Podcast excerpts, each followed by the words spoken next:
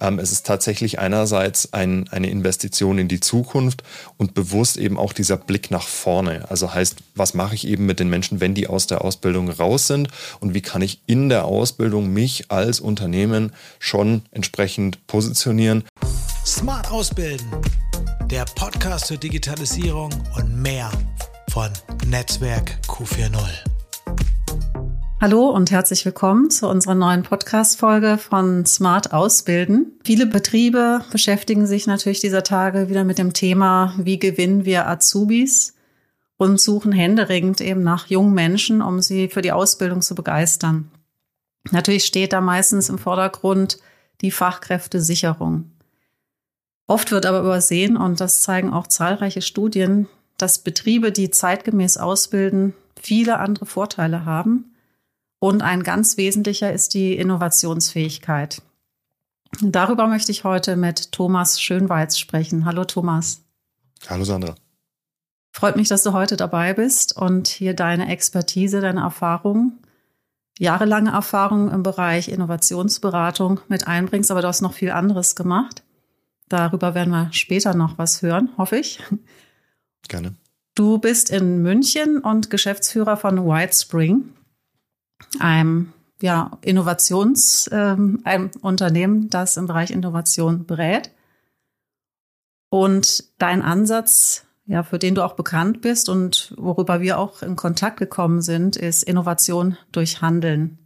Und da bist du sehr gut vernetzt und viel unterwegs, bringst da auch deinen Hintergrund unter anderem als systemischer Berater mit ein und hast auch einen eigenen Podcast, der heißt Innovation besser.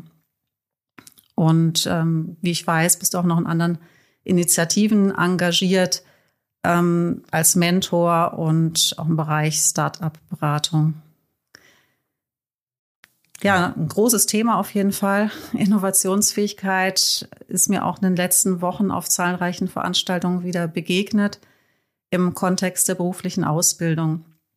Aber ich denke so, es wäre jetzt erstmal spannend zu hören, ähm, an was denkst du denn, ja, auf der persönlichen, aber auch an deiner beruflichen Ebene, wenn du ja Innovation in der Ausbildung hörst?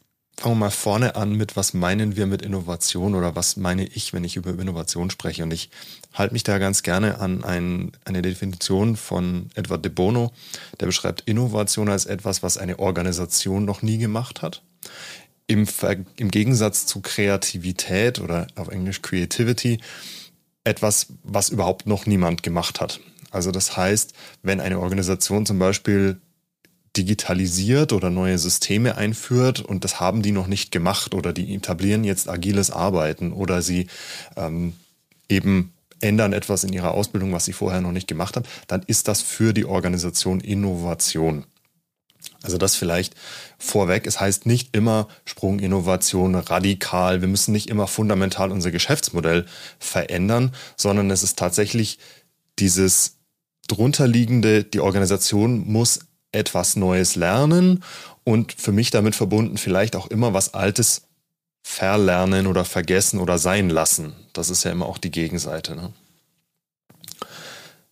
Innovation und heutzutage eben auch an vielen Bereichen, vielleicht Digitalisierung in der Ausbildung, glaube ich, ähm, ist, ein, ist eben auch ein spannendes Thema auf mehreren Ebenen. Das einerseits, wenn wir uns mal die Welt anschauen, hat sich unser Umfeld verändert, die Generationen haben sich verändert. Es wird ganz viel über hier Generation Z und kommend Generation Alpha gesprochen und die sind so anspruchsvoll und die wollen irgendwie Sachen anders haben und wir müssen uns jetzt alles verändern. Ich denke, dass das für, von einer Ausbildung schon in sich Veränderung und damit Innovation bedarf. Also parallel dazu haben wir natürlich eben, wie gesagt, Veränderungen in der Außenwelt. Das heißt, seit, ähm, seit der Pandemie sind die meisten Unternehmen in Deutschland deutlich digitaler. Ähm, Leute wünschen sich Homeoffice, ähm, Leute arbeiten insgesamt mehr, Mitarbeiter arbeiten mehr mit digitalen Tools und digitalen Techniken. Also auch hier verändert sich quasi die Außenwelt so ein bisschen. Und natürlich dann noch die ganze Lieferkettensituation und alles, was sich sonst noch rundherum verändert. Ähm, aber das heißt, wir, Organisationen sind heute mit unglaublich vielen Veränderungen ähm, ja ich möchte nicht sagen überfordert, aber konfrontiert und müssen darauf reagieren. Und ein Teil dessen ist natürlich auch in der Ausbildung jetzt neue Mitarbeiter, vielleicht auch junge Menschen, eben in diese neuen Arten einzuführen, die auf diese Wege vorzubereiten und sozusagen ihnen ja zu zeigen, in dem Fall erstmal konkret, wie funktioniert das im eigenen Betrieb, wie wende ich das auf den eigenen täglichen Arbeitsbereich erstmal an. Und das ist natürlich schon eine Herausforderung, wenn man sich so ein bisschen die Ausbildungen anschaut, die so passieren, wo vielleicht gefühlt seit 50 Jahren das Curriculum nicht unbedingt massiv verändert wurde. Ja, du hast ja, die vorhin schon erwähnt kurz, auch einen Bezug zur Ausbildung von, ja, aus deinem Lebenslauf her. Daher sprichst du jetzt wahrscheinlich auch aus Erfahrung, wenn du sagst, es hat sich nicht so viel verändert. Ich komme aus einem Familienunternehmen und war dort auch ähm, etliche Jahre in der Geschäftsführung im Einzelhandel, Handwerk, Augenoptik in München und habe damit selbst mit Ausbildung zu tun gehabt, ähm, habe junge Menschen begleitet, habe ähm, Auszubildende ja, äh, gewonnen, wie gesagt, begleitet, gecoacht, unterstützt. Ähm, wir haben kurz im, im, Vorgespräch darüber gesprochen, es werden auch Ausbildungen ja abgebrochen. Ähm, auch das miterlebt, also gefühlt so von ähm, alle Höhen und Tiefen. Ähm, wir haben uns auch von Auszubildenden mal getrennt. Und ähm, also das heißt sehr stark tatsächlich in so einer handwerklichen Ausbildung. Ähm, parallel bin ich seit über zehn Jahren an der Hochschule für Gestaltung in Schwäbisch Gmünd äh, Dozent für strategisches Management und Service Design. Das heißt, habe auch hier sehr viel mit jungen Menschen zu tun und auch sehr viel, glaube ich, immer noch Kontakt zu dem, wie junge Generationen vielleicht lernen, lernen wollen, wie sie Wissen und Fähigkeiten aufnehmen und anwenden und umsetzen wollen. Und ja, das heißt, du bist ja so an, äh, an beiden entscheidenden Stellen dann auch dran mit dem Thema Innovation und hast es selber miterlebt, äh, was es auch für Herausforderungen natürlich geben kann aus betrieblicher Sicht. Da ähm, sagen wir jetzt mal mitzuziehen, wo du natürlich ja vorhin schon noch gesagt hast, geht ja gar nicht darum, immer ganz viel neu zu machen, sondern auch manches loszulassen oder zu verlernen habe ich kürzlich auch einen interessanten Artikel drüber gelesen, dass das äh, wahrscheinlich eher mehr in den Mittelpunkt äh, rücken wird als Kernkompetenz, ähm, Lernen zu verlernen auch. Und ja, fangen wir doch mal auf der Organisationsebene an. Was braucht es denn an Voraussetzungen deiner Meinung nach, um innovativ ausbilden zu können heutzutage?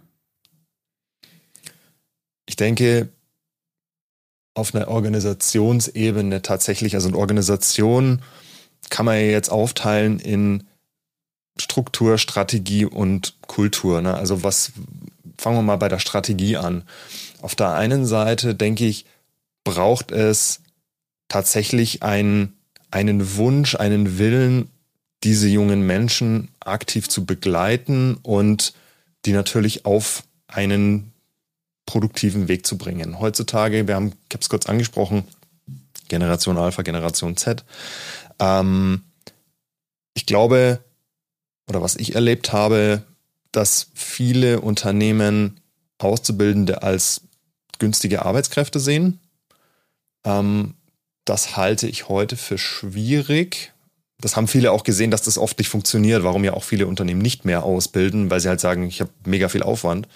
Ähm, es ist tatsächlich einerseits ein, eine Investition in die Zukunft und bewusst eben auch dieser Blick nach vorne. Also heißt, was mache ich eben mit den Menschen, wenn die aus der Ausbildung raus sind und wie kann ich in der Ausbildung mich als Unternehmen schon entsprechend positionieren, um die einerseits natürlich nach der Ausbildung zu halten. Klar, das versucht jeder, aber was ist denn meine bewusste, aktive, gesteuerte Strategie, um das tatsächlich zu tun? Und idealerweise habe ich natürlich trotzdem zusätzlich einen, einen Menschen in der Organisation, die, die über mich sprechen, ja, die positiv idealerweise über mich und unsere Kultur und die Dinge, wie wir sie tun, sprechen und damit als Magnet dienen kann für andere Ausbilder.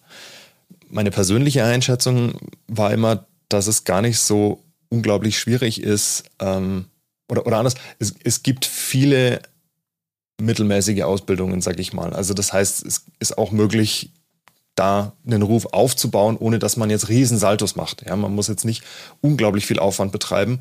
Ähm, einfach, wenn man, glaube ich, mit einem guten Mindset und einer zielgerichteten Strategie einsteigt, tut man sich schon gefallen. Ähm, das zweite, Strukturen natürlich.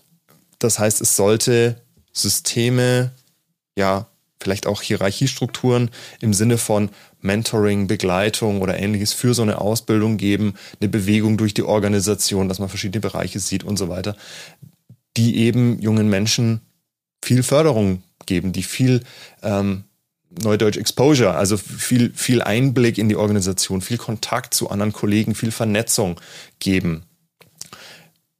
Und dann eben das kulturelle Thema, das heißt, ist meine Ausbildung, ist meine, meine Beziehung zu den Auszubildenden, ist das eine Beziehung, wie gesagt, des, du bist eine günstige Arbeitskraft oder ich Chef, du nix?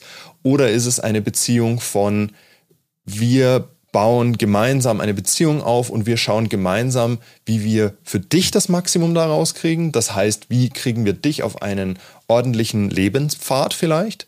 Und auf der anderen Seite, wie können, kann ich deine Erkenntnisse, deine Erfahrung, deine Energie, deine Expertise vielleicht in neuen Technologien oder vielleicht dein, deine, deine fehlende Vorbelastung nutzen, um eben neue Ideen, neue kreative Ansätze auszutesten um, oder auch zu entwickeln, um vielleicht Kontakte herzustellen und so weiter und so fort.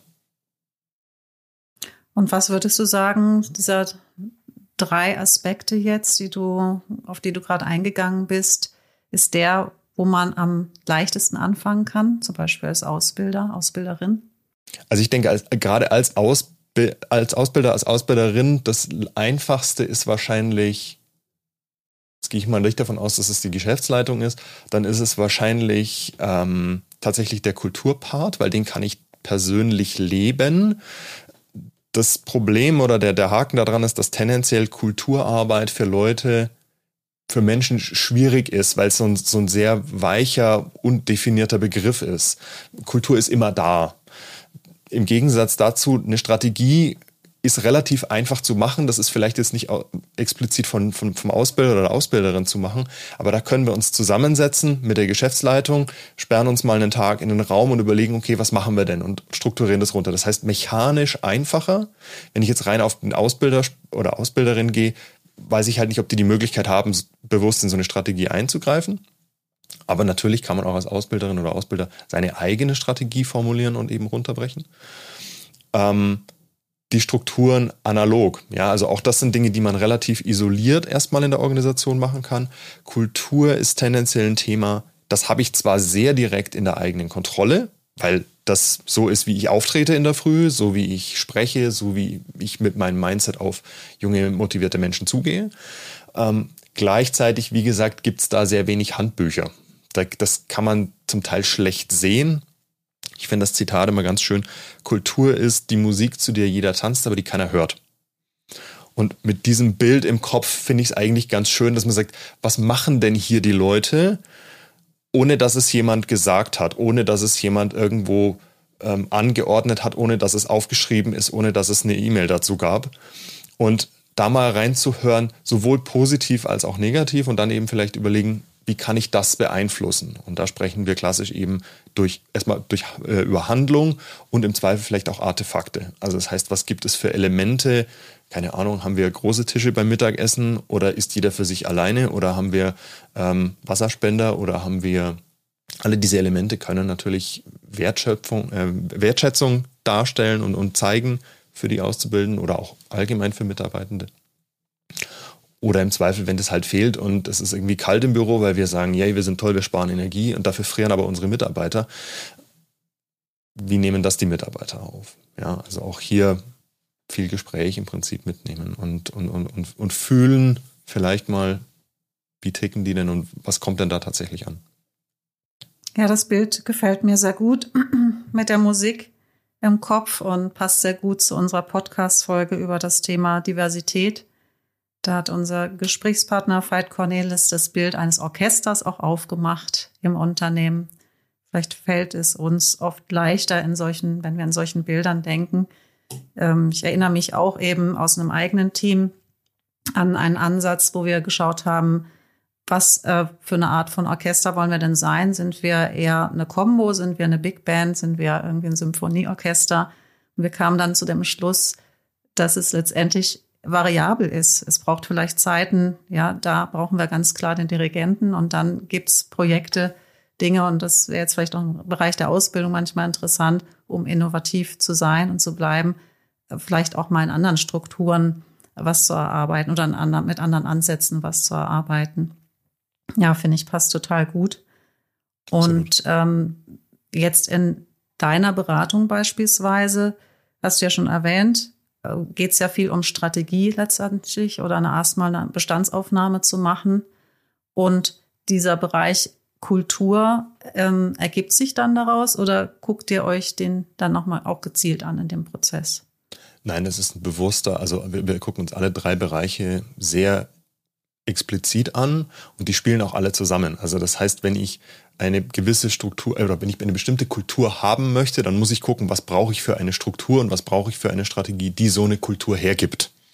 Ja, also wenn wir halt eine ähm, extrem dominante Struktur haben, ähm, zum Beispiel, wo sehr klar durch ganz viele Hierarchien durch entschieden werden muss, wo keiner über zwei Ebenen mit dem anderen spricht, sondern es muss immer erst an einen Vorgesetzten und an den nächsten und an den nächsten.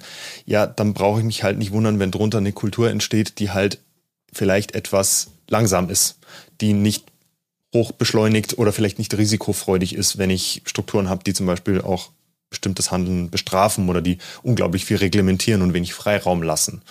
Ja, ähm, also das heißt, ja, dahingehend, diese drei Elemente spielen sehr stark zusammen. Jetzt hatten wir eingangs gesprochen oder das Thema ist Innovation in der Ausbildung. Vielleicht hier nochmal zwei, drei Punkte. Was, was fördert denn Innovation insgesamt? Mal so als Einstieg. Innovation, wie gesagt, das, das Tun von neuen Dingen, Dingen, die wir noch nicht getan haben, fassen wir immer zusammen als schnell billig lernen. Das heißt, so wie das heute funktioniert ist, wir arbeiten in Systemen, die in den allermeisten Fällen komplex sind. Also das heißt, es gibt einfache Systeme, komplizierte Systeme, komplexe Systeme und chaotische Systeme. Einfache Systeme heißt Ursache, Wirkung, super einfach, klar, nachvollziehbar, kompliziert Ursache, Wirkung nachvollziehbar von Experten. Also wenn der Pilot vorne aufs Pedal drückt, bewegt sich hinten das Ruder. Das kann der Passagier vielleicht nicht nachvollziehen, wie das jetzt funktioniert, aber es ist immer noch logisch eins zu eins nachvollziehbar. Komplexe Systeme, Ursache, Wirkung nicht immer nachvollziehbar. Also das heißt, es ist nicht genau nachvollziehbar, warum ist der Mitarbeiter heute krank, der war doch gestern da. Da ist irgendwas, was nicht mehr in unserem Sichtbarkeitsbereich ist und das verändert den Status und den Zustand des Systems. So in allen Systemen, wo wir mit Komplexität unterwegs sind, ist die Herangehensweise nicht mehr dieses typische Best Practice. Das heißt, hier kann ich mich nicht mehr auf bestehende Erkenntnisse und bestehendes Wissen verlassen, sondern die Herangehensweise ist ausprobieren, vertesten, verproben und dann schauen, was hat geklappt und was hat nicht geklappt und dann machen wir mehr davon und wenn es nicht geklappt hat, machen wir weniger davon der Vollständigkeit halber in chaotischen Systemen, also das heißt Systemen, wo es überhaupt keine Strukturen mehr gibt. Wir sprechen hier von Katastrophen, wir sprechen vielleicht auch manche Unternehmen, wo keine Ahnung, Führung über Nacht komplett ausfällt oder solche Sachen. Ähm, dort wäre zum Beispiel die Handlungsanweisung als erstes Handeln. Also das heißt, ich stehe in einem brennenden Haus, neben mir steht ein Eimer Wasser. Ich gehe jetzt nicht her und teste, was in dem, was, was in dem Eimer drin ist. Unter vollem Risiko, dass in dem Eimer Alkohol ist, nehme ich den und schütte den aufs Feuer. Das heißt, ich würde nicht vorher ausprobieren, ist das denn sinnvoll, das Wasser da drauf zu schütten, sondern ich, ich schütte einfach. So einfach machen. Dieses Denken und diese Herangehensweise des kleinen iterativen Ausprobierens und Testens und Lernens, davon mehr machen, was funktioniert und weniger machen, was nicht funktioniert, ist, denke ich, gerade in einer Ausbildung super hilfreich. Sowohl in der Ausbildung das Tun, also das heißt, auch ein, ein, ein Rahmen-Ausbildungsplan gibt den Ausbildern Freiraum und Flexibilität, um Dinge anzupassen, um Dinge mal anders zu machen, um einfach mal zu sagen, hey, was passiert denn, wenn ich es jetzt nicht irgendwie frontal erkläre, sondern ich schicke denen einfach vielleicht mal drei YouTube-Videos mit dazu. Einfach quer und nicht groß, nicht riesig. Ich brauche jetzt nicht mein komplettes Curriculum als Ausbilder oder als Ausbilderin umstellen, sondern ich kann einfach mal ein, zwei Dinge da reinstreuen. Aber es gibt mir auch im Alltag und im normalen Arbeiten die Möglichkeit, dass ich diesen Auszubildenden eine Aufgabe gebe, die mal neu ist. dass ich die mal was machen lasse, was wir als Organisation sonst nicht so machen. Wo ich sage, hey, wir probieren jetzt einfach mal was aus. Wir machen heute mal was komplett anderes. Ja, wir sprechen heute mal unsere Kunden anders an. Wir machen mal ein anderes Meeting. Wir versuchen mal eine andere Lösung zu entwickeln. Was passiert, wenn wir heute mal was anders tun? Und gerade junge Generationen und das kriege ich regelmäßig gespiegelt aus, aus den Studiengängen und auch zum Teil aus den Auszubildenden, aber eben sehr stark auch von, von den Studiengängen, ist dieser Wunsch und der Wille nach eigenen Entscheidungen treffen. Das heißt, einerseits, jetzt sind wir wieder in der ähm, Strategie, Struktur, Kultur, muss ich natürlich einen Raum schaffen, in dem diese Menschen dann auch Entscheidungen treffen können. Dazu die entsprechende muss schon fast sagen, geschimpfte Fehlerkultur. Wir sagen viel lieber die Experimentierkultur oder die Ausprobierkultur. Ja, es muss die Möglichkeit geben, Dinge risikofrei tun zu dürfen, ohne mit der Erwartung, wir lernen was. Das Schlimmste, was passiert ist, wir haben was gelernt, nicht, verdammt, jetzt ist schiefgegangen. Wenn was schiefgegangen ist und es war extrem teuer für die Organisation, jetzt nicht im Sinne nur von Geld, sondern insgesamt Aufwand oder so, dann ist das Experiment zu groß definiert. Dann war der Test und dann war der Versuch zu groß dann müssen wir überlegen, kriegen wir es das nächste Mal kleiner gebrochen. Und ich denke, hier ist unglaublich viel Potenzial, eben Experimente zu bauen, kleine Testballons für alle möglichen Sachen, vielleicht auch manchmal gerade in der heutigen Welt diese klassischen Lehrinhalte, gut, wie gesagt, ich komme aus der Augenoptik, da brauchen wir jetzt nicht vielleicht neu erfinden, wie man bröckelt ähm, und wie man irgendwie feilt oder solche Sachen, das vielleicht nicht, aber wenn die sagen, hey, ich möchte mal mein Kundengespräch heute anders angehen oder ich möchte heute ähm, mal ein Meeting anders moderieren oder, oder, oder. Einfach mal machen lassen und an der Stelle selber mal verlernen, ja, und selber auch mal sagen, Ausprobieren, gucken, was passiert. Und dann gemeinsam lernen und sagen, okay, was davon hat funktioniert und was davon hat nicht funktioniert. Der Haken daran ist, das kostet Zeit. Wir machen unglaublich viele Dinge gleichzeitig. Ähm, und viele davon gefühlt nicht fertig oder nicht ordentlich. Und wir brauchen, glaube ich, mehr Methoden, Tools und Prozesse, die uns in eine Lage versetzen, wo wir schneller rausfinden, was mache ich mehr und was höre ich denn dann eben auch wieder auf. Auch für unseren normalen Betriebsalltag. Das heißt, ich kenne massenweise Mitarbeiter in Produktentwicklung, Vorentwicklung, Vorausentwicklung, die haben zehn und zwölf Projekte gleichzeitig, in die die involviert sind die Switching-Cost, also das heißt die Energie, die es die Mitarbeiter kostet, diese ganzen Projekte parallel im Kopf zu halten, macht die fast, die, die lähmt die komplett, die macht die fast nutzlos. Nicht, weil die nicht fähig sind, die Menschen, sondern weil die Struktur und weil das System dieses Wechsels die so aufreibt, weil das so viel ähm, gedankliche Leistung kostet. Und dann ist natürlich auch realistisch die Frage, wie viel Mehrwert bringt mir denn jetzt ein Mitarbeiter, der pro Woche eine oder zwei Stunden jetzt noch in so einer Taskforce irgendwo mit drin sitzt, wo man dann noch eine Meinung auf, äh, dazu gibt? Die sind mehr mit Lernen, was hat sich in der Woche verändert im Projekt beschäftigt, als sie eventuell tatsächlich Mehrwert liefern können.